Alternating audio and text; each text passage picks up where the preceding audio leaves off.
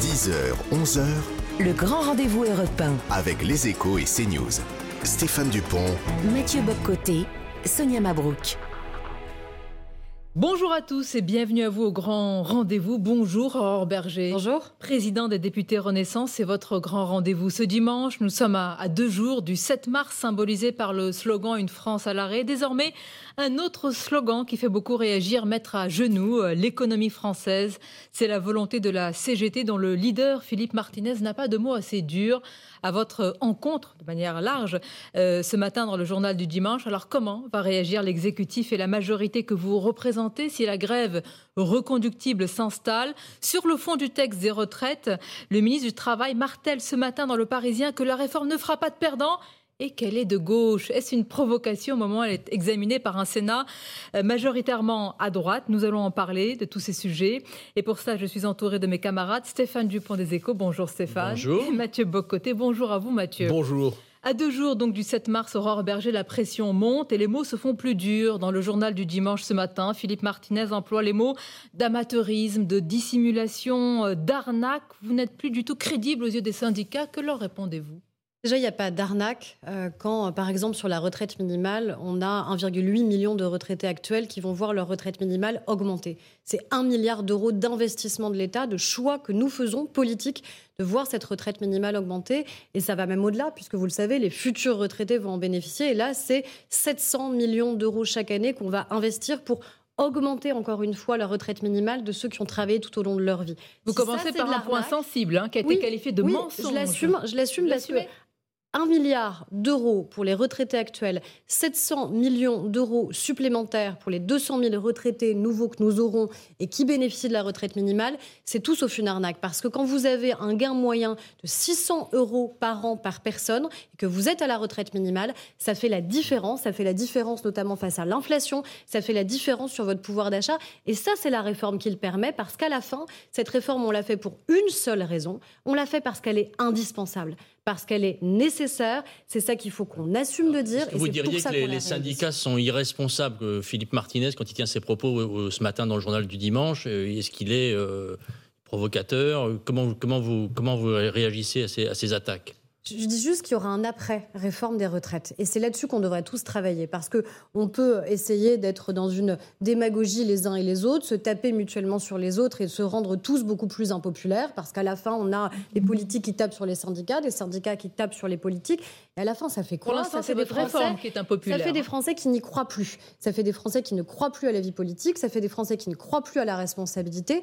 Moi, ce que je dis, c'est que cette réforme, encore une fois, parce qu'elle est nécessaire, elle sera adoptée. On saura trouver une majorité démocratiquement élue au Sénat et à l'Assemblée pour l'adopter. Par contre, on a des chantiers qu'on doit travailler avec les syndicats. Mais attendez, on va trop loin dans l'escalade Mathieu verbale, Bocoté. alors on ne pourra plus travailler Est-ce qu'il n'y a pas un écart, néanmoins, que vous reconnaissez entre une majorité possible à l'Assemblée et au Sénat et de l'autre côté, environ de deux tiers ou trois quarts des Français qui s'opposent à la réforme? Pour vous, il n'y a pas une tension de légitimité ici? Et la légitimité, elle est une légitimité démocratique, elle est une légitimité des urnes. Mais vous Ou alors il y a le plus de 75 démocratie de, le so- possible. disons 65 d'opposition, vous le prenez au sérieux pour Évidemment vous, ce n'est sérieux. sondage? Non, c'est pas qu'un sondage, parce que évidemment qu'à partir du moment où vous demandez des efforts à des millions de Français, c'est légitime que ces millions de Français vous disent nous ne souhaitons pas que cette réforme soit mise en place. Notre responsabilité, c'est de dire quoi? C'est de dire face à ce qu'on entend de l'expression des Français, on doit expliquer pourquoi cette réforme, encore une fois, est absolument vitale pour les Français. On va y eux-mêmes. revenir. Et y êtes-vous Pour ceux parvenu qui en ont besoin. Et c'est ça qu'on doit faire. Mais dans le même temps, vous voyez bien que dans ces mêmes sondages, trois quarts des Français vous disent on sait que cette réforme se fera. Alors, est-ce que c'est une résignation ou est-ce revenir que c'est sur la cela. compréhension de la nécessité Restons sur Philippe Martinez. Vous dites l'après. L'après, mais Philippe Martinez, il vous dit non. Même si la loi est votée, ça ne changera pas grand-chose, car même une loi adoptée n'est pas forcément mise en œuvre. Vous, vous passez à l'après, mais lui, il compte pas passer à Mais- l'après. On va pas. Ça vous fait sourire Oui, ça me fait sourire parce que vous imaginez le ridicule euh, pour nous si demain nous avions une majorité à l'Assemblée et au Sénat pour dire bah, finalement, écoutez, on va quand même pas l'appliquer. Ça suffit. C'est-à-dire qu'à un moment, on a un mandat clair qu'on a assumé, campagne présidentielle, campagne législative. On a un débat qui a été malheureusement largement escamoté par ceux qui étaient supposés soutenir euh, Philippe Martinez, par ceux qui étaient supposés normalement porter son message. À la fin, porter son message, ça a été en permanence de l'outrance à l'Assemblée, du vacarme et l'incapacité de débat contre même l'avis des syndicats, qui souhaitaient qu'on puisse voter. Donc à la fin, ce que je dis, c'est qu'il y aura malgré tout un vote. Il y a, mais il y a Quelles eu pour vous un mandat clair pour la réforme des retraites à la présidentielle et aux législatives? Il y a une légitimité pour la conduire. Vous avez utilisé le terme mandat clair pour cette Mais réforme. le président de la République ne s'est pas caché. Il aurait très bien pu, notamment dans le second tour de la présidentielle, notamment dans le débat de second tour, dire face aux inquiétudes qu'on entend, face peut-être aux doutes qu'on entend, Oui. face peut-être à une volonté des Français de ne pas la faire, bah écoutez, vous savez quoi? Je ne vais pas y aller. Et d'autant plus dans un deuxième mandat présidentiel. Parce qu'après tout, c'est son deuxième mandat, il ne pourra pas se Oui, représenter. Il aurait pu dire finalement, bien, on je n'assume pas, je ne le fais pas. Légitimité, mais qu'est-ce qui est en train de se passer? Les routiers entrent dans la danse, en grève, dès ce soir. Il va y avoir les transports, l'énergie, les raffineries. Si tout est bloqué, Aurore Berger, quelle sera votre réaction? On a entendu il y a quelques jours, et cela a été largement moqué et même ringardisé, Olivier Véran décrire la- l'apocalypse. Il y aura le réchauffement climatique, on ne pourra même pas avancer euh, sur la recherche sur certains cancers, ce qui est grave s'il y a blocage. Mais, mais- qui entend ce ce genre d'argument encore? Moi, encore une fois, c'est pour ça que le premier mot que j'ai eu, c'est de dire qu'on n'est pas là pour se renvoyer dos à dos, parce que, à part faire monter une forme de populisme, ça ne fonctionnera pas. Et surtout, il y a un après. Parce que quoi qu'en dise Philippe Martinez, oui, Oui. il y aura un après-réforme des retraites. Parce qu'une fois cette réforme adoptée, en vérité, cette réforme, elle réinterroge quoi? Elle réinterroge notre rapport au travail. On n'a pas le même regard sur la fallait réforme des retraites avant. en fonction du métier qu'on a. On va parler à nouveau d'égalité Mais salariale êtes-vous d'accord avec Olivier Véran lorsqu'il dit que si la réforme n'est pas adaptée, ça va amplifier le réchauffement climatique Non, mais la réforme, elle sera adoptée. Non, mais c'est le moi. Je La que- réforme- Olivier Véran dit Moi, je me blocage. place il y a le pas. réchauffement climatique. Je Vous êtes d'accord ne me place pas dans l'optique où la réforme n'est pas adoptée. Je suis députée. Je suis entourée aujourd'hui de députés qui ont tenu pendant 73 heures de débat à l'Assemblée nationale, qui sont Alors prêts je à reformule ma question pour mieux pour comprendre. Puisqu'elle sera adoptée, ça permet vigueur. de lutter contre le réchauffement climatique. Ça permet surtout d'avoir d'augmenter la quantité de travail dans notre pays. Et cette quantité de travail dans notre pays, elle permet quoi? Elle permet encore une fois de financer notre modèle social. C'est ce sur quoi j'ai commencé C'est- notamment c'est- sur la attendez, c'est on va s'arrêter là-dessus, Aurore Berger, parce que depuis le début, vous martelez, depuis le début de cette émission, que c'est une réforme indispensable et nécessaire. Et là, eh, j'entends ce que vous dites, mais euh, c'est un autre argument qu'emploie ce matin dans Le Parisien le ministre du Travail qui porte, lui, cette réforme. Olivier Dussopt affirme qu'elle est, euh, qu'il n'y aura pas de perdants. Donc, il ressort l'argument de la justice. Mais qui croit Qui croit encore en cet argument de la justice quand vous, vous martelez autre chose Et vous, vous avez bien dit, c'est le seul argument à mettre en avant, c'est celui de Je la nécessité. que le préalable pour mener une réforme des retraites, c'est d'abord de dire qu'encore une fois, c'est d'abord une réforme d'effort. Il faut en avoir conscience parce que c'est la réalité. Et donc, si nous demandons ces efforts, c'est parce qu'elle est indispensable à conduire. Vous voyez bien, Et c'est pas ensuite- le même argument. J'ai toujours entendu mais Olivier Dussopt dire que la réforme était nécessaire. Mais On là, ce matin, il nous dit, il nous dit, elle ne fait pas de perdants. C'est autre chose. On est sur Mais l'argument de On ne justice. fait pas de perdants quand Ah on bon permet aux pensions, encore une fois, d'être Mais payées qui à la croit fin. encore que vous ne faites pas de perdants avec cette réforme mais, de justice mais si on la fait pas, Vous faites prenons l'exemple les, personnes Sonia deux Mabrouk. ans de plus. Qui croit que c'est un argument de justice? Sonia Mabrouk, prenons l'exemple inverse. Si nous ne faisons pas demain cette réforme, il se passe quoi concrètement? Il se passe quoi concrètement sur les niveaux de pension des retraités? Il se passe quoi concrètement sur ceux qui ont les plus petites pensions de retraite? Je vous parle passe sur le quoi plan concrètement sur nos politique. cotisations vous sociales n'êtes et pas la en train baisse de- des Vous avez brouillé tout votre message? Ce matin, vous vous donnez l'argument de la nécessité et M. Dussopt tient l'argument de la justice. On n'est pas sur des éléments qui sont contradictoires. On porte ensemble cette réforme. Mais quel On est l'argument prioritaire sur les Dussopt. 1200 euros, les Français n'y comprennent plus rien. Eh ben, que Posez-moi la question, je vais essayer d'y répondre clairement. Oui. C'est ce que j'ai dit. Encore une fois, vous avez aujourd'hui 1,8 million de retraités qui bénéficient d'une retraite minimale. Et cette retraite minimale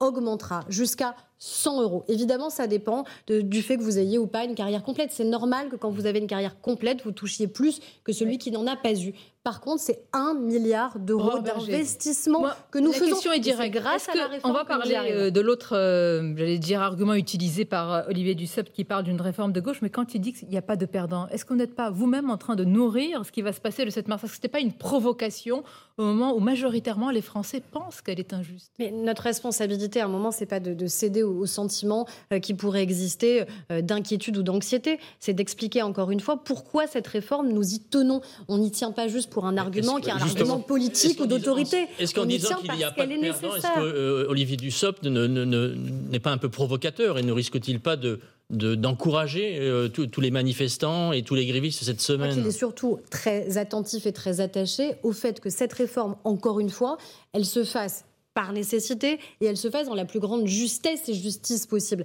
Ça veut dire quoi? Ça veut dire des choses simples. Quand vous avez commencé tôt, vous partez plus tôt. mais Quand vous avez un métier pénible, vous partez plus tôt. Quand vous êtes en Comment situation pouvez-vous de dire à des gens de travailler deux ans de plus et, et- et de leur dire c'est juste? Bah, c'est juste parce que ça permet de payer les pensions de C'est retraite autre de leurs chose. parents ou de leurs C'est grands-parents. autre chose, mais là, c'est C'est juste parce que ça permet d'augmenter les plus petites pensions de retraite. C'est juste parce que ça permet à ceux qui ont des métiers pénibles de partir plus tôt. C'est juste parce qu'on ne change pas les règles pour les personnes qui sont en situation de handicap ou d'inaptitude. C'est ça qui est juste. C'est qu'encore une fois, en fonction de la relation qu'on a eue à notre travail tout au long de la vie, on n'a pas les mêmes règles qui doivent prévaloir. C'est ça la justice. On va marquer une pause parce qu'on a parlé du premier argument qui a été développé par le ministre du Travail. Il y a autre chose qui fait beaucoup réagir, une réforme de gauche au moment où elle est examinée par un Sénat majoritairement de droite. Vous nous direz comment vous, avez, comment vous allez réagir à cet argument. Une pause et on se retrouve sur CNews Europe 1 en partenariat avec les échos. À tout de suite. 10h, 11h, Le grand rendez-vous européen. avec les échos et CNews. Stéphane Dupont, Mathieu Boccoté, Sonia Mabrouk. Et avec ce dimanche, notre invitée, la présidente des députés Renaissance, Aurore Berger, et cette euh, interview ce matin dans le Parisien du ministre du Travail, Olivier Dussopt, qui affirme euh, que la réforme des retraites ne fera pas de perdants et qu'elle est de gauche. Alors au moment où elle est examinée par un réforme majoritairement de droite, faut-il y voir encore une provocation? Parce que le Sénat est à droite que la réforme pourrait pas être de gauche. Ou inversement d'ailleurs. Eh ben, à bon les deux arguments Bruno pas- Retailleau, je vous à invite à voter cette réforme fondamentalement de Et gauche. je vous invite à voter cette réforme fondamentalement nécessaire que vous avez vous-même appelée de vos voeux de manière extrêmement régulière. Et j'invite encore une fois les députés LR à la cohérence parce qu'on voit bien, moi je, je veux bien qu'on soit dépassé sur notre gauche par la droite, ce qui est un peu ce qui a essayé d'exister euh, à l'Assemblée nationale. Avouez que c'est un peu cocasse. Je pense qu'il faut un minimum de cohérence. Nous, la cohérence, nous l'avons. Oh, Nous Berger. tenons le même discours Ce sur matin, la réforme des le retraites. ministre et du de Travail dit que c'est une réforme de gauche. Est-ce que vous dites clairement à Bruno Retailleau, votez là, cette réforme, elle est de gauche Allez-y. Je lui dis encore une fois, je tiens, vous m'interrogez moi, donc je vous dis, votez On cette est- réforme qui est nécessaire. Vous êtes solidaire d'Olivier Dussopt. Bah oui, ça m'arrive d'être solidaire de Yolisa même tous les jours. Vous et encore une fois, à toutes les heures du débat sur les retraites. Comment peut-on parler d'une réforme de gauche alors que toute la gauche est depuis le début contre cette réforme attendez, euh, que chacun essaye de faire de la politique, je veux bien, mais enfin, la gauche à l'Assemblée nationale, les mêmes qui siègent aujourd'hui ont voté la réforme Touraine. Hmm. Ils l'oublient. Mais ils ont voté la réforme Touraine. Sur la question de la durée de cotisation, on accélère juste un dispositif que la gauche a voté, Hmm. que la gauche a choisi, que la gauche a voulu mettre en œuvre. Et aujourd'hui, c'est eux qui se renient. Et encore une fois, s'ils se renient sur la question de la réforme des retraites, qu'ils nous expliquent comment demain Bien. ils pourraient financer nos pensions de retraite. Le problème, c'est quoi? Le problème, c'est que la gauche à l'Assemblée nationale, elle est complètement soumise à Jean-Luc Mélenchon. Il est même plus député, il est même plus président de parti, mais en vérité, il reste les deux, et c'est lui qui donne les ordres. Et à la fin, les communistes, les socialistes, les écologistes, ils sont soumis. Ils n'ont pas d'autre choix. Ils viennent nous voir en coulisses, nous dire qu'ils sont mal à l'aise avec les pratiques, mal à l'aise avec les Ah bon, outrances. il y a un double discours. Bien sûr. soumis avec Mais les enfin, ils vous le soumis disent. avec les Je suis persuadée, double je suis discours. persuadée qu'ils vous le disent aussi. Je suis persuadée qu'en coulisses, ils vous le disent aussi, qu'ils sont pas tout à fait à l'aise avec ce qui se passe, qu'il faut pas tous les mêmes dans le même sac. Mais à la fin, ils ont signé un accord électoral. Ils ont signé un accord électoral avec la NUPES pour sauver leur siège. C'est exactement ça qui s'est passé. Donc, ils ont accepté un programme électoral dont ils savent pertinemment qu'il ne peut pas être mis en œuvre, qui n'est pas souhaité par les Français. Sinon, ils nous auraient placés en cohabitation. Et encore une fois, ils oublient d'où ils viennent. Mais est-ce que vous- ils viennent, vous savez d'où une vous gauche qui était une gauche de responsabilité. Aurore, je vous pose la question parce que euh, Olivier Dussopt, en accordant cette interview, il semble se souvenir d'où il vient. Il vient de la gauche. Est-ce qu'il n'est pas en train de donner des gages à la gauche en disant mais attendez, moi c'est une réforme de gauche ou de donner des gages à lui-même et par rapport à, à son passé? Mais on a tous un passé. Moi, j'assume le mien et Olivier Dussopt assume le sien. Et si on s'est retrouvés justement ensemble avec Emmanuel Macron, c'est qu'encore une fois, on avait la capacité à travailler ensemble et à conduire cette réforme. J'ai pas l'impression qu'on ait un ministre qui Mais se c'est soit le moment caché de dire que c'est une réforme de gauche au moment Mais où le il a le droit d'employer droite mots. Il a le droit d'employer ces mots. Il a le sur ce sujet, c'est habile il a le droit, politiquement encore une fois, de valoriser aussi ce qui lui semble être le plus juste dans cette réforme. Moi, ce que je dis, C'est une cacophonie fois, entre vous. Non, mais si ce a matin vous nous dites elle est nécessaire. Vous cherchez à en une, ça veut pas dire je, reprendre vos propres mots. Sonia Mabrouk, à ce qu'il y en ait une. Moi, je dis qu'encore une fois, tout compris. main dans la main avec Olivier Dussopt, avec Gabriel Attal, avec la Première ministre et le Président de la République qui l'a impulsé, nous tenons sur cette réforme. Il n'y a pas une voix des députés Renaissance qui manque à l'appel pour porter cette réforme, parce qu'on est très clair sur le sujet de la nécessité de cette réforme et très clair aussi sur les exigences vous que avez nous avons eues dans vos pour arguments. faire en sorte, pour faire en sorte que la réforme soit la plus Madame Berger, juste on, vous- possible. euh, on reçoit et ici même et tous les matins les ministres, on, on a bien vu cette évolution. Vous vous tenez sur la nécessité, mais Olivier Dussopt parle d'autre chose aujourd'hui. Il parle pose une la question des déficits. Il dit aussi que dès 2023, dès cette année, on a un système, et vous le savez bien, qui est déficitaire. Le problème, c'est qu'on est aujourd'hui dans un moment politique où en vérité, la vérité n'existe plus. mais c'est le cas. C'est-à-dire qu'à un moment, on n'est même plus d'accord sur les constats. On n'est même plus d'accord sur les constats. On a des gens qui remettent même en, cause les constats démographiques. Enfin, il y a une réalité, une vérité démographique dans notre pays qui fait que le nombre de cotisants est en train de baisser par rapport au nombre de retraités. Mais même là-dessus, on nous le conteste. On vous entend. Il y a un accord quand même qui devrait exister sur le fait que le système est déficitaire dès cette année. Ça se constate, malheureusement, mais ça se constate. Et bien là non plus, il n'y a plus d'accord sur la vérité des rapport chiffres. Mais par exemple, quelque chose de très concret, Aurore Marger, vous dites c'est une réforme de justice. Mais dans ce cas-là, pourquoi garder, par exemple, et je pense que légitimement les spectateurs peuvent se poser la question pourquoi garder les 25 meilleures années pour le privé et les 6 derniers mois pour le public? Si c'est la justice, c'est eh ben la justice pour tous, comme on dit. Mais vous le savez que la justice pour tous, c'est par exemple la suppression des régimes spéciaux. Et c'est ce qu'on fait. Parce qu'on dit qu'encore une fois, euh, un chauffeur de bus, le métier, il a la même risque de pénibilité, qu'on soit, quel que soit notre statut, et que ça n'a plus de justice, ça n'a plus d'explication aujourd'hui de se dire qu'on n'est pas considéré de la même manière par rapport à notre retraite en fonction du statut qu'on aura eu. Mais vous savez aussi que la progression des salaires, elle n'est pas la même dans la fonction publique par rapport au privé. Donc si on veut vraiment aller au bout sur ce sujet-là, il faut aussi tout revoir. Et il ne faut pas juste aller dans la démagogie en disant haro sur les fonctionnaires parce que ça marche pas. On peut se faire plaisir sur un plateau de télé une question. C'est pas haro, c'est non mais moi je vous réponds. Et on peut non mais on peut se faire plaisir, mais à la fin c'est pas comme ça que ça doit pouvoir fonctionner dans notre pays parce qu'il faudrait tout réinterroger. C'est une réforme juste, c'est une réforme de gauche, c'est une réforme soutenue par la droite. Et pourtant vous avez 65% des Français qui s'y opposent. Pourquoi? Mais pour la raison que je vous ai énoncée au début. C'est que c'est une réforme d'effort c'est que c'est une réforme d'effort. On demande aux Français de travailler plus. Et je peux comprendre évidemment que les Français ne souhaitent pas initialement travailler plus. Ils ne l'accepteront que si, encore une fois, ils voient le bénéfice qu'on peut en avoir. Et le bénéfice qu'on en a, c'est que leurs parents, que leurs grands-parents vont toucher leur pension de retraite. Les Français ne comprennent pas vont leur même pouvoir augmenter. Mais enfin, tout le monde ici, mais même sur ce plateau, en fonction du métier qu'on a, en fonction de la pénibilité de ce métier, en fonction de la vie que nous avons eue, nous n'avons pas le même rapport au travail. Et donc c'est normal que nous n'ayons pas le même rapport par rapport à nos retraites. On n'a pas commencé au même moment, on n'a pas la même pénibilité des métiers. Donc c'est ça que la réforme doit réinterroger. Vous savez, quand on a en 2019 euh, commencé sur la réforme universelle, que tout le monde soi-disant aujourd'hui appelle de ses voeux, quand on a euh, lancé le sujet à l'Assemblée, vous voyez bien à quel point ça a été aussi difficile. Et on s'est dit, si on fait une réforme paramétrique, il y a juste à appuyer sur un bouton. Non, il n'y a pas juste à appuyer sur un bouton parce qu'il y a autant de retraites, de retraités qu'il y a eu de rapports au travail tout au long de notre vie. Et c'est ça qu'on doit lancer dès maintenant. Je voulais revenir deux secondes sur, le, sur les, risques de blocage de, cette semaine.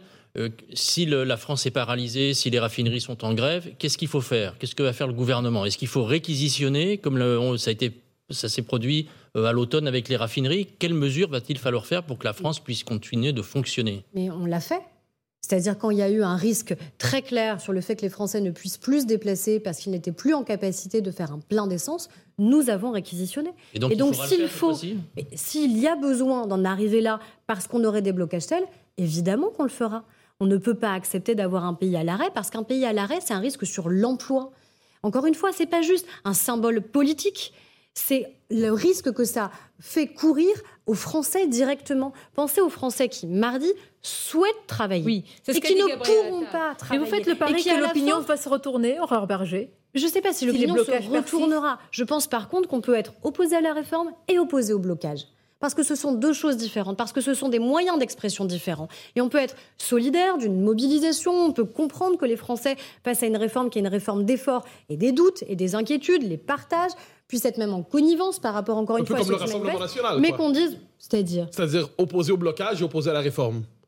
Écoutez, je sais pas. Moi, j'ai pas beaucoup entendu le Rassemblement national à l'Assemblée nationale. dit que le Rassemblement national était plus républicain dans son opposition que la gauche. C'est pas ce qui s'est passé. Il n'a pas dit ça. Si vous voulez reprendre les propos d'Olivier Dussopt, reprenez-les en entier. Il n'a pas dit ça. Il a dit que nous avons eu malheureusement des outrances et des insultes systématiques mhm. de la France insoumise. Ce qu'il a dit, c'est stigmatiser le comportement de la France insoumise et stigmatiser le comportement de la gauche, parce qu'à part André Chassaigne, président du groupe communiste, qui a clairement condamné les propos de la France insoumise, j'ai pas entendu Boris Vallaud et j'ai pas entendu les écologistes. le, RN a une attitude attitude plus républicaine. Et le RN, ils sont surtout planqués. Vous les avez entendus pendant cette question. Moi, c'est ma réponse. moi, c'est ma réponse. Parce qu'à un moment, ce qui compte, parce qu'à un moment, ce qui compte, c'est ce que les Français entendent. les Français, ils ont entendu le RN. Attitude. Allez faire un micro-trottoir. Allez demander aux Français quel est le projet du RN sur la réforme des retraites. Personne ne sait vous dire quel est le projet du RN sur les retraites. J'entends. Et à la fin, le Front National, il s'était fondé à l'époque sur quoi? Sur une retraite qu'il fallait prendre à 67 ans. à un moment, moi, j'aimerais surtout que le RN, encore une fois, on a Marine Le Pen qui pendant toute la campagne présidentielle. N'avez pas répondre à la question parce qu'elle vous gêne Non, elle me gêne pas. Alors allez-y. Est-ce que, le RN l'attitude sans insulte Parce que le projet même du Rassemblement national. Vous n'êtes pas d'accord avec Olivier Dussopt Il parle pas du projet. Mais il a dit projet. Mais c'est ma question. Sonia Mabrouk, le projet même du RN est anti-républicain. Je l'assume et je resterai très clair sur le sujet. Ce que je dis surtout, c'est que nous, nous avons mené un combat à l'Assemblée nationale. Et que dans, mais c'est très important que l'attitude du RN dans le se taisent. Donc être républicain, c'est juste se taire. Je, ne sais pas républicain, c'est juste se taire. Être respectable, c'est juste porter une cravate. il est possible de s'opposer à la réforme et de s'opposer au blocage. Oui. Je vous dis pour ce que j'en sais, à moins que vous ayez des Français. Je parle des Français. Ah d'accord, donc dans les forces politiques, ça ne compte pas cette, cette position. Mais enfin, moi j'aimerais surtout que les forces politiques, parce qu'elles font soi-disant de la politique, donnent leurs convictions et disent clairement quel est leur projet. Parce que si on est contre un projet, il faut donc avoir un contre-projet. il faut dire concrètement, nous au pouvoir, qu'est-ce qu'on ferait Ils ont défendu à la présidentielle. Non, vous n'êtes pas d'accord sur ce projet, mais moi je parle de Moi j'aimerais surtout le connaître. Moi je suis désolée, je n'ai pas entendu le son de la voix des députés d'extrême droite pendant toute la réforme. La question, est-ce ah, mais invitez-les. Moi j'ai aucun problème à débattre face au Rassemblement national, parce que dans l'hémicycle... Je finis juste ma question. L'hémicycle, on n'a pas pu débattre face à eux, parce qu'ils se sont planqués pendant toute la campagne présidentielle. Marine Le Pen, elle s'est planquée derrière Éric Zemmour. Aujourd'hui, ils se planquent derrière Écoutez-moi, est-ce que... C'est ça qui se passe. En ne relayant pas d'insultes et en se planquant comme vous le dites et donc en ayant, j'allais dire, une attitude plus euh, en retrait, est-ce que c'est une attitude plus républicaine qu'ils ont portée face à la France insoumise? La question n'est pas, pas un piège? Non, mais moi, je ne dirais pas parce que vous voulez me faire dire depuis le début que. C'est le euh, ministre du Travail qui l'a dit, c'est pas moi. Vous voulez me faire dire, mais il n'a pas dit le Rassemblement national est républicain. Il n'a pas dit. Il a dit l'attitude du Rassemblement national était plus Il ne le pense pas. Le combat d'Olivier Dussopt depuis, depuis le début est un combat qui est très clair face à l'extrême droite. Ce que je dis juste, oui, c'est que, encore une fois, la France insoumise favorise par ses comportements, par ses outrances, par ses insultes, l'extrême droite. La France insoumise est devenue un paravent derrière lequel l'extrême droite peut se cacher, peut se planquer, parce qu'elle n'a qu'une chose à faire, se taire pour apparaître plus respectable. Et les questions que vous me posez ce matin confirment malheureusement ça, confirment malheureusement que la France insoumise favorise la montée de l'extrême droite en France. On va faire une pause, on parlera du Sénat, puisque c'est là où ça se passe désormais. Vous nous direz, je veux dire, si c'est un miroir inversé par rapport à l'Assemblée nationale et, et comment avancent les débats? Pas si vite que cela. À tout de suite. 10h, 11h, le grand rendez-vous européen avec les échos et CNews. Stéphane Dupont, Mathieu Boccoté, Sonia Mabrouk. La suite du grand rendez-vous, essentiellement autour de la réforme des retraites, qui est donc euh, au Sénat, une réforme de gauche, comme l'a dit ce matin dans le Parisien Olivier Dussopt, qui arrive dans un Sénat majoritairement de droite. Alors hier, euh, ils ont voté l'article 1 sur la suppression des régimes spéciaux. Aurore Berger, bon, si ça continue à ce rythme, y a-t-il un risque qu'il n'y ait pas de vote? Le président du Sénat, Gérard Larcher, s'est engagé sur ce point en tous les cas. Il y a un engagement très clair euh, qui a été pris par le président du Sénat et par un certain nombre de groupes au Sénat. Ils ont la chance de ne pas avoir la France insoumise. Ça devrait peut-être faciliter un Une petit chance? peu leurs échanges. Ah oui, oui, c'est une chance d'avoir moins de députés d'extrême gauche et d'extrême droite. Pluralité, euh, c'est la diversité bah, politique. Non, mais la diversité politique, elle peut s'exprimer. Mais j'ai le droit, par rapport aux combats politiques qui sont les miens, de considérer que c'est pas forcément une chance d'avoir 88 députés d'extrême droite d'un côté et 80 députés d'extrême gauche de l'autre. Je, persiste et je signe sur ce point-là. Et, ça change aussi évidemment le climat, l'ambiance et la manière avec laquelle les débats sont conduits. Donc, le président du Sénat s'est engagé, un certain nombre de groupes politiques s'y sont engagés. Les forces syndicales ne cessent de demander qu'un vote puisse exister, parce qu'après, nous sommes comptables devant les Français des votes qui sont les nôtres. Nous, on vote en transparence, que ce soit à l'Assemblée ou au Sénat. Il n'y a rien de caché. Quand parfois je vois des listes qui sont publiées sur nos votes, les votes, ils sont publics. Euh, et je pense que sur une réforme qui est aussi importante, il faut que les Français sachent Faites confiance à la volonté et à la maîtrise de, du président du Sénat, Gérard Larcher. Ils ont des outils institutionnels à leur disposition, ils ont un règlement intérieur qu'ils doivent pouvoir mettre en œuvre, qui doit permettre d'accélérer encore une fois les débats. Ils ont encore une semaine pleine de débats. Donc je crois que oui, ce sera possible, notamment de voter sur l'article 7, donc qui est l'article qui contient le relèvement de l'âge de départ à la retraite. Et je crois qu'encore une fois, c'est très important que ça puisse exister. Vous nous disiez tout à l'heure que le but de la réforme, c'est de redresser les comptes des, régimes de, retraite. et là, pour que la droite vote le texte au Sénat, une nouvelle concession va être faite. Ça va être un bonus pour les femmes qui ont eu des enfants. Ça va encore alourdir la facture. Bruno Retailleau parle de 300 millions. Au final, qu'est-ce qui va rester de cette réforme des retraites? Est-ce que ça va rapporter de l'argent à force de concessions pour que la droite vote? Bah, vous voyez peut-être aussi le paradoxe dans lequel nous sommes, c'est-à-dire que les mêmes qui disent qu'il faut rétablir les comptes sont ceux qui demandent aussi qu'on fasse des concessions qui coûtent de l'argent. Donc chacun est pris aussi dans ses propres paradoxes. Ce que je sais, c'est qu'on a une réforme qui, en combinant l'accélération de la durée de cotisation, donc les 43 années minimales, puisque c'est un plancher minimal de durée de cotisation, et le relèvement de l'âge de départ à 64 ans, c'est à peu près 18 milliards d'euros de gains qui sont intégralement, et ça c'est très important de le dire, remis sur notre modèle social. Ils ne sont pas là pour financer autre chose. C'est-à-dire, et? puis, ils financent quoi notre modèle Ils financent euh, la question des carrières longues, ils financent la pénibilité, ils financent le fonds de prévention, 1 milliard d'euros sur le fonds de prévention justement pour les métiers pénibles, ils financent la retraite minimale, je vous le disais, 1 milliard d'euros pour les retraités actuels, 700 millions d'euros supplémentaires euh, pour les futurs retraités. Donc c'est tout cet ensemble-là, évidemment, qui doit pouvoir être financé. la réforme sera en déficit, que ça non, la réforme n'est pas en déficit. On est à peu près, va pas combler on est à peu près à 6,7 milliards d'euros de dépenses liées à la réforme, encore une fois, et 18 milliards d'euros d'économies réalisées par rapport à cette réforme. Donc vous voyez bien qu'on est en bénéfice, j'allais dire, mais un bénéfice qui est utilisé intégralement pour financer notre modèle social et non pas financer évidemment d'autres dépenses. Vous avez évoqué il y a quelques instants le fait que cette retraite reposait sur un diagnostic, cette réforme, dis-je, repose sur un diagnostic démographique, c'est-à-dire euh, la démographie est insuffisante pour soutenir le régime. Depuis quelques jours, la droite a cherché à ramener dans le débat la question de la natalité, donc pour augmenter la natalité française. Est-ce que c'est la part manquante finalement de cette réforme pour assurer la durabilité du régime, une politique nataliste véritable en France? Évidemment qu'il y a un lien. Ce qui est certain, c'est qu'il y a un lien. C'est-à-dire, euh, en effet, les, cotisants euh, de demain euh, sont évidemment les enfants qu'on fait aujourd'hui. Donc, il y a évidemment un lien. Par contre, mettre ce lien dans le débat de la réforme des retraites, comme si on avait des mécanismes qui, par nature, par principe même, faisaient que les Français voulaient faire plus d'enfants, je ne crois pas, par rapport aux propositions qu'on a pu avoir, que c'est parce que vous payez plus ou moins de CSG que vous vous dites que vous allez ou pas avoir des enfants. C'est heureusement pas comme ça que vous faites vos choix de vie. Euh, c'est un choix d'abord de vie, c'est un choix de famille. Ça n'est pas un choix que vous faites uniquement parce que vous payez plus ou moins d'impôts. Après, qu'il faille faciliter la vie de celles et ceux qui ont déjà des enfants pour permettre, leur permettre s'ils le souhaitent, qu'ils en aient d'autres, ça c'est autre chose. C'est ce qu'on fait sur la question des familles monoparentales, qu'on accompagne de manière spécifique. Mhm. C'est ce qu'on fait sur le quotient familial. Et je crois que c'est là-dessus qu'il faut travailler. Mais faire croire qu'il y aurait une formule magique qui ferait que les Français, parce qu'il y aurait une baisse d'impôts, voudraient faire plus d'enfants, heureusement que nos vies, nos vies personnelles, ne sont pas conditionnées aux impôts que nous payons, aux cotisations sociales que nous payons, pour savoir si nous souhaitons ou non des enfants.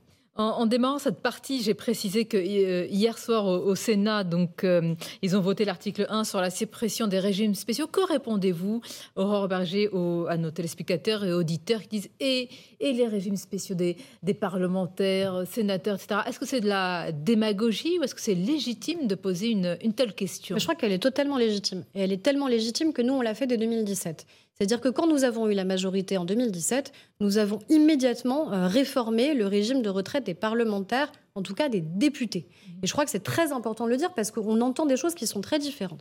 Qu'est-ce qui se passait concrètement? Ben, En fait, on avait une double cotisation, on cotisait double, ce qui permettait d'avoir un gain supplémentaire au moment où on prenait notre retraite. On a supprimé cette double cotisation. Donc on est aujourd'hui pleinement apparenté au régime général. Moi, je souhaite. Pour les députés. après, chacun est responsable de son propre régime. Donc les députés l'ont fait pour les députés. Que le Sénat s'aligne sur je ce crois que, vous fait. J'ai commencé mon propos en disant que c'était une réforme d'effort. Et le paradoxe, c'est de donner le sentiment que nous demandons aux Français des efforts que nous ne réaliserions pas nous-mêmes. Donc les parlementaires l'ont fait. C'était légitime, c'était attendu. Les députés, pas les Et les députés l'ont fait, et je crois qu'il faut que les sénateurs aussi le fassent, parce que sinon, ça génère une incompréhension qui est de dire bah, vous nous demandez des efforts, mais vous-même, regardez-vous, est-ce que vous êtes prêt à les faire? Ben, Je crois qu'il faut que tout le monde les fasse. Cette réforme des retraites intervient dans un contexte qui est particulier, un contexte inflationniste. Vous avez abandonné le gouvernement, abandonné le, panier euh, inflation. C'était un gadget? Non, mais on a aujourd'hui, et je pense que c'est important de le dire, à la fois le taux d'inflation le plus bas d'Europe. Si on a le taux d'inflation le plus bas d'Europe, c'est qu'on a pris des mesures très claires pour la limiter. Et la première des choses à faire pour protéger le pouvoir d'achat des Français, c'est quoi? C'est préserver leur emploi, c'est réindustrialiser notre pays, c'est faire en sorte qu'encore une fois, on ait un rapport au travail qui fasse qu'on ait envie et qu'on soit incité à reprendre une activité. C'est ce qu'on a fait avec la réforme de l'assurance chômage. Et puis, ce sont toutes les baisses d'impôts. Donc, je pense que ça, c'est quand même ça, le préalable. Les bonnes pistes. Le, préalable. le panier anti-inflation, ça fait pchit, vous y attendiez je pense surtout que la responsabilité, elle est du côté de la grande distribution. Et nous, on a pris nos responsabilités. Hein, ils l'avaient lancé bien avant que vous parliez de, ce. Oui, mais on peut en parler de la responsabilité de la grande distribution. Quand vous faites 40% de taux de marge sur le jambon, par exemple, qui est probablement l'un des aliments les plus consommés dans notre pays, qui se retrouve dans tous les frigos des Français quasiment, euh, avec lequel vous nourrissez vos enfants. Quand vous faites 40% de taux de marge, je ne pensez pas que la grande distribution, elle peut aller un petit peu plus loin Quand vous faites 80% de taux de marge sur les pâtes, les pâtes, il n'y a pas un aliment presque plus essentiel, notamment pour les familles les plus modestes. Vous pensez pas que vous pouvez faire un effort Ce que je dis par contre à la grande distribution et ce que nous avons fait à l'Assemblée nationale, c'est que cet effort, il ne peut pas se faire sur le dos de nos agriculteurs. On a eu toute cette semaine le salon de l'agriculture qui a eu un record d'affluence parce qu'il y a un attachement, et tant mieux, des Français, la ruralité, au monde agricole. Mais ce n'est pas nos agriculteurs qui doivent payer le prix à la fin. Et on a protégé la rémunération des agriculteurs. Et de la même manière, ce n'est pas nos TPE et nos PME qui doivent en payer le coût. Donc encore une fois, chacun doit prendre sa part. L'État a pris sa part, à la grande distribution de prendre la sienne, sans pour autant, encore une fois, faire payer le coût et l'impact à ceux qui travaillent. Parce qu'à la fin, vous savez, cette politique en permanence des prix cassés, des prix les plus bas, ça conduit à quoi? Ça a conduit à détruire de l'emploi en France. ça a euh, conduit à détruire de l'emploi industriel là où on en a recréé. En, soulignant, Aurore Berger, les, les marges Là, vous les, comment dire, vous les présentez comme des profiteurs de, de crise, les distributeurs. Non, je dis juste une vérité. Je dis juste une vérité sur les taux de marge qui sont aujourd'hui euh, réalisés. Mais est-ce que ça existe des profiteurs de crise? Bah, vous savez, il y a toujours potentiellement des gens qui, parce qu'il y a un climat particulier, parce qu'il y a de l'angoisse, peuvent espérer profiter de cette crise et peuvent espérer faire des bénéfices qui seraient des bénéfices indus. Par contre, je pense qu'il ne faut pas espérer et essayer de mettre tout le monde dans le même sac. À un moment, ce qui n'est pas indu, c'est de réaliser des résultats, de réaliser des bénéfices. La question, c'est comment ensuite ces bénéfices sont redistribués, comment on augmente les bénéfices sont exagérés en ce moment. Ça dépend de quelles entreprises vous, parlez. vous n'êtes pas en train d'en faire des boucs émissaires, là, la grande distribution? Vous savez, ils n'ont pas besoin de moi euh, pour euh, aller dans la démagogie. Ils y vont eux-mêmes à pieds joints systématiquement. Ils ne cessent de dire et de marteler slogan après slogan que c'est eux qui protègent le pouvoir d'achat des Français.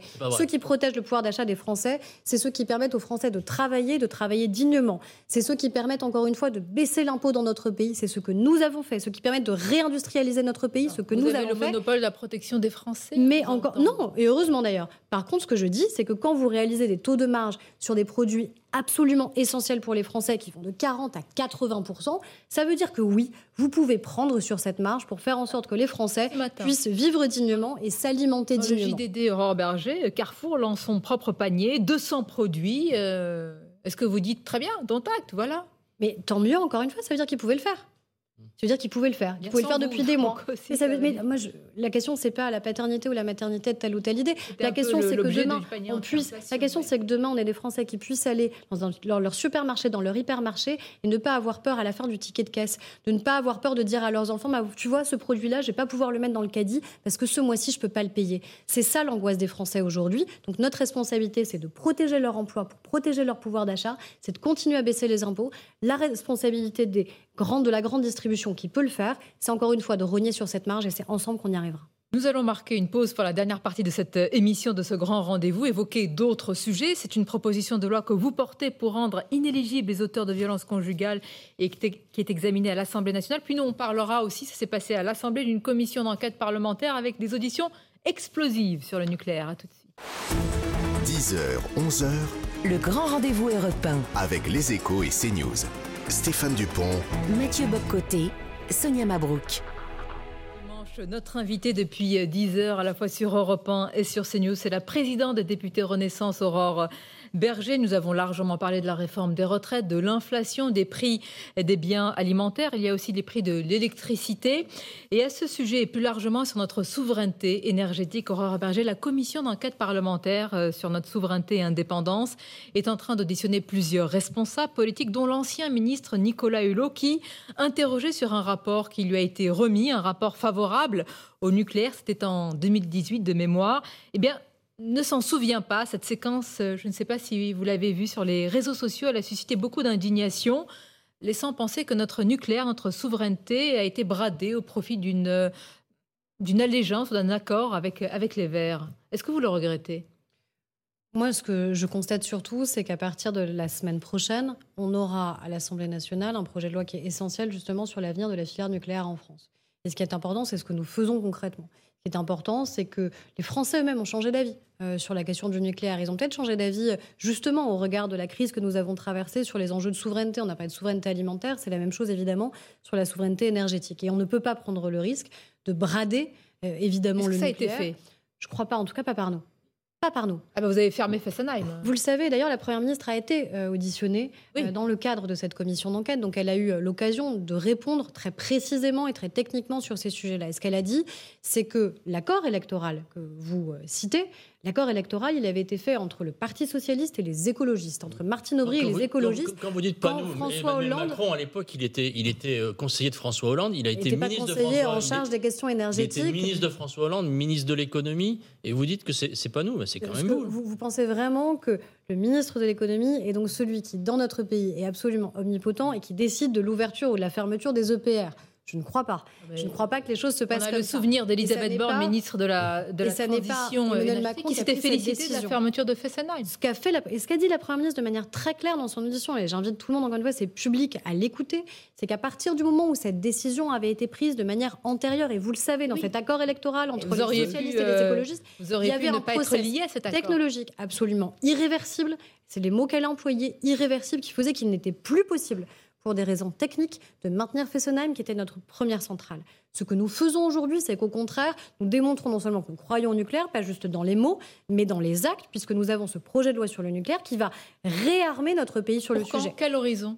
Bah, vous voyez bien. 2025. Ah, évidemment que les projets sur le nucléaire mettent. Voilà pourquoi le retard qu'on a pris. Euh, mais ce qui est important, c'est qu'on voit aujourd'hui des EPR qui redémarrent, qu'on voit aujourd'hui des centrales qui redémarrent, qu'on voit que nous avons réussi à passer l'hiver. Mais sur le fond des choses, nous, nous mais, pas que, pas que, on nous prédisait le pire. La sobriété a aussi fonctionné, il y a une baisse de 10% Donc de la merci le comportement des Français. Oui, la mais sur le fond c'était regrettable. Et une amélioration quand même de la situation du nucléaire dans notre pays, vous le voyez au regard des investissements qui ont été réalisés, des investissements pour l'avenir qui sont réalisés. c'est très... Est-ce que vous déplorez le retard qui a été pris Et on l'a vu par cette euh, audition, en réalité, on, est assez, je veux dire, on tombe de nuit de voir un ministre qui dit, mais alors que c'était un, rapport classé défense, mais je ne sais pas si je l'ai. Et la directrice de cabinet à côté de lui dit, si, si, euh, vous l'avez eu. Nicolas Hulot, je ne crois pas qu'il soit aujourd'hui ni ministre de l'écologie ni ministre de l'énergie. C'est pas lui qui prend les décisions.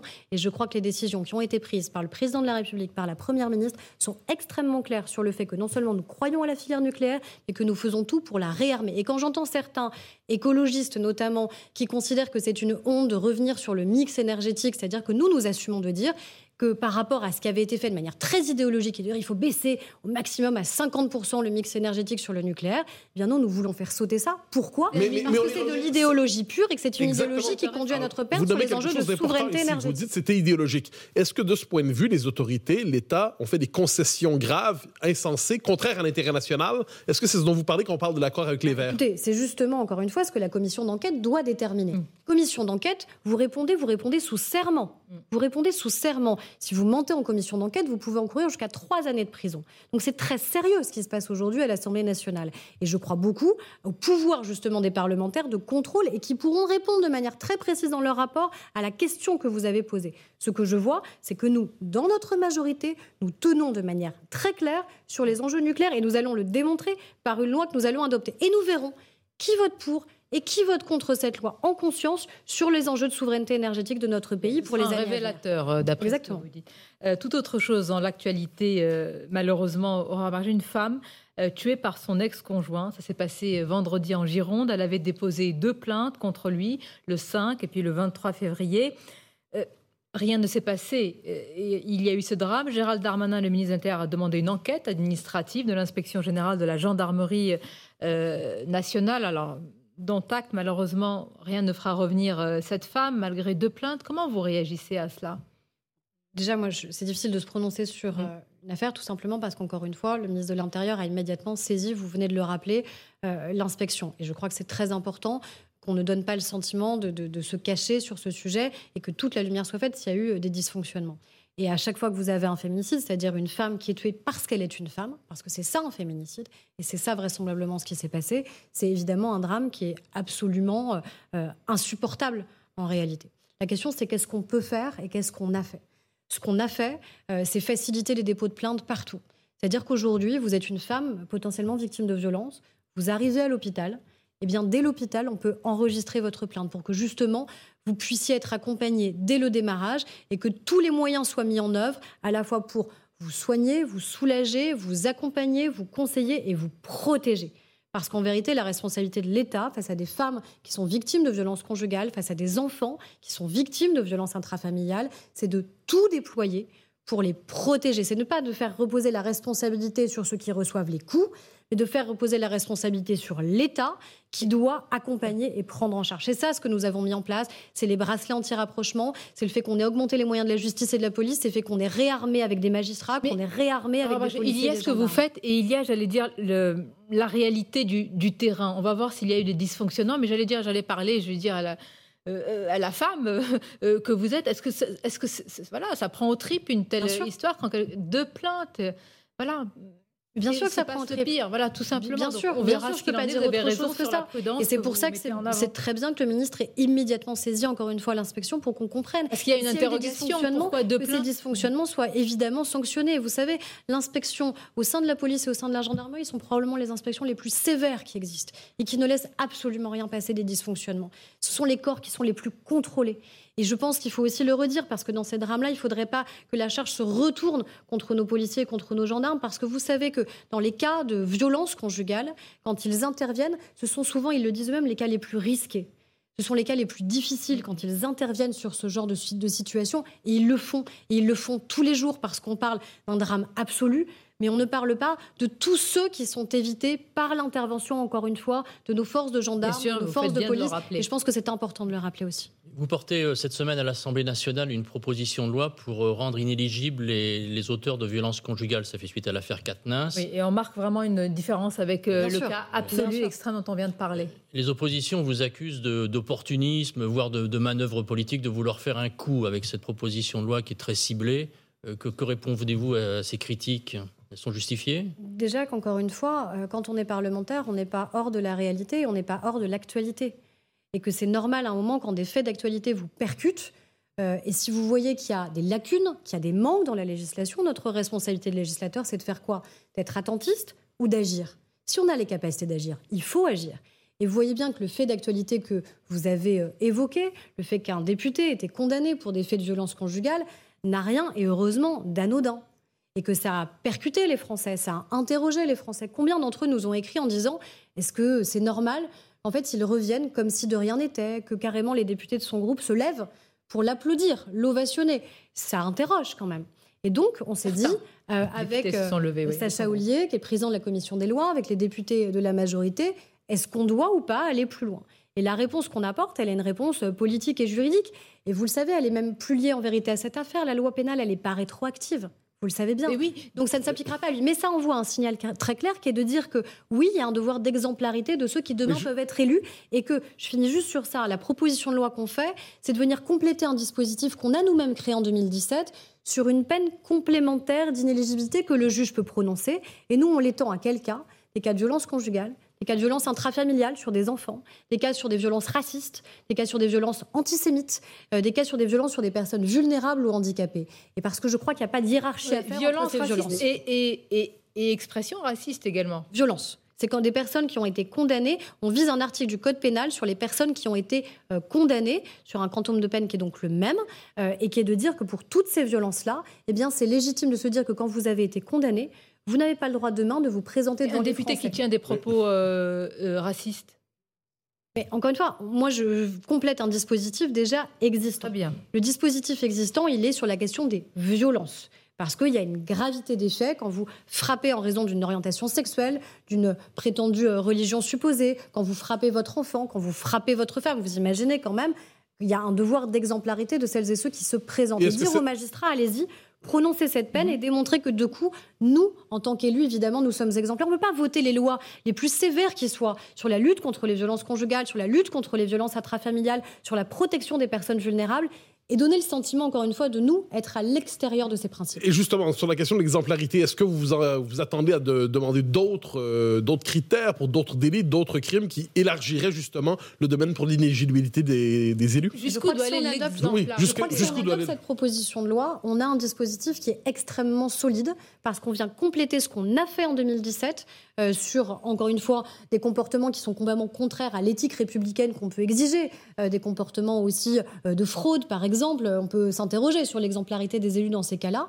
Et je crois que là, on viendrait compléter. à la fin, la seule question qui sera posée mardi dans l'hémicycle, c'est est-ce que oui ou non vous êtes pour l'exemplarité des élus? Est-ce que oui ou non vous considérez que des personnes vous condamnées que pour violence répondre non? Eh ben on verra. À une telle question posée comme ça. Déjà, un, chouette que les gens répondent. Parce que je pense que quand on est élu, on répond. On vote. On vote pour ou on vote contre. Et ensuite, j'espère que chacun votera en conscience et votera pas en fonction d'objectifs politiques internes à son groupe ou à son parti politique, parce que la seule question posée, c'est celle-ci. Est-ce que quelqu'un condamné pour avoir frappé son enfant, pour avoir frappé son conjoint, pour avoir frappé une personne en situation de handicap, une personne en fonction de son orientation sexuelle ou religieuse, mérite de pouvoir se représenter? participera à ce vote ben, Nous verrons s'il sera là ou pas dans l'hémicycle et nous verrons ce que son groupe fera. Merci Aurore Berger, merci d'avoir été notre invité, président des députés Renaissance. Je remercie également mes camarades évidemment Stéphane Dupont et Mathieu Bocoté, et tous celles et ceux, comme euh, on dit dans la Macronie, qui vous ont accompagné ici dans ce grand euh, rendez-vous. On vous dit à très bientôt sur nos antennes communes CNews et Europe 1. Et restez avec nous, parce que sur CNews, vous allez retrouver Christine Kelly et Marc Monan pour les grands destins. Et sur Europe 1, c'est William Lémergie qui vous accompagne pour des grandes balades en France. 10h, 11h, le grand rendez-vous européen.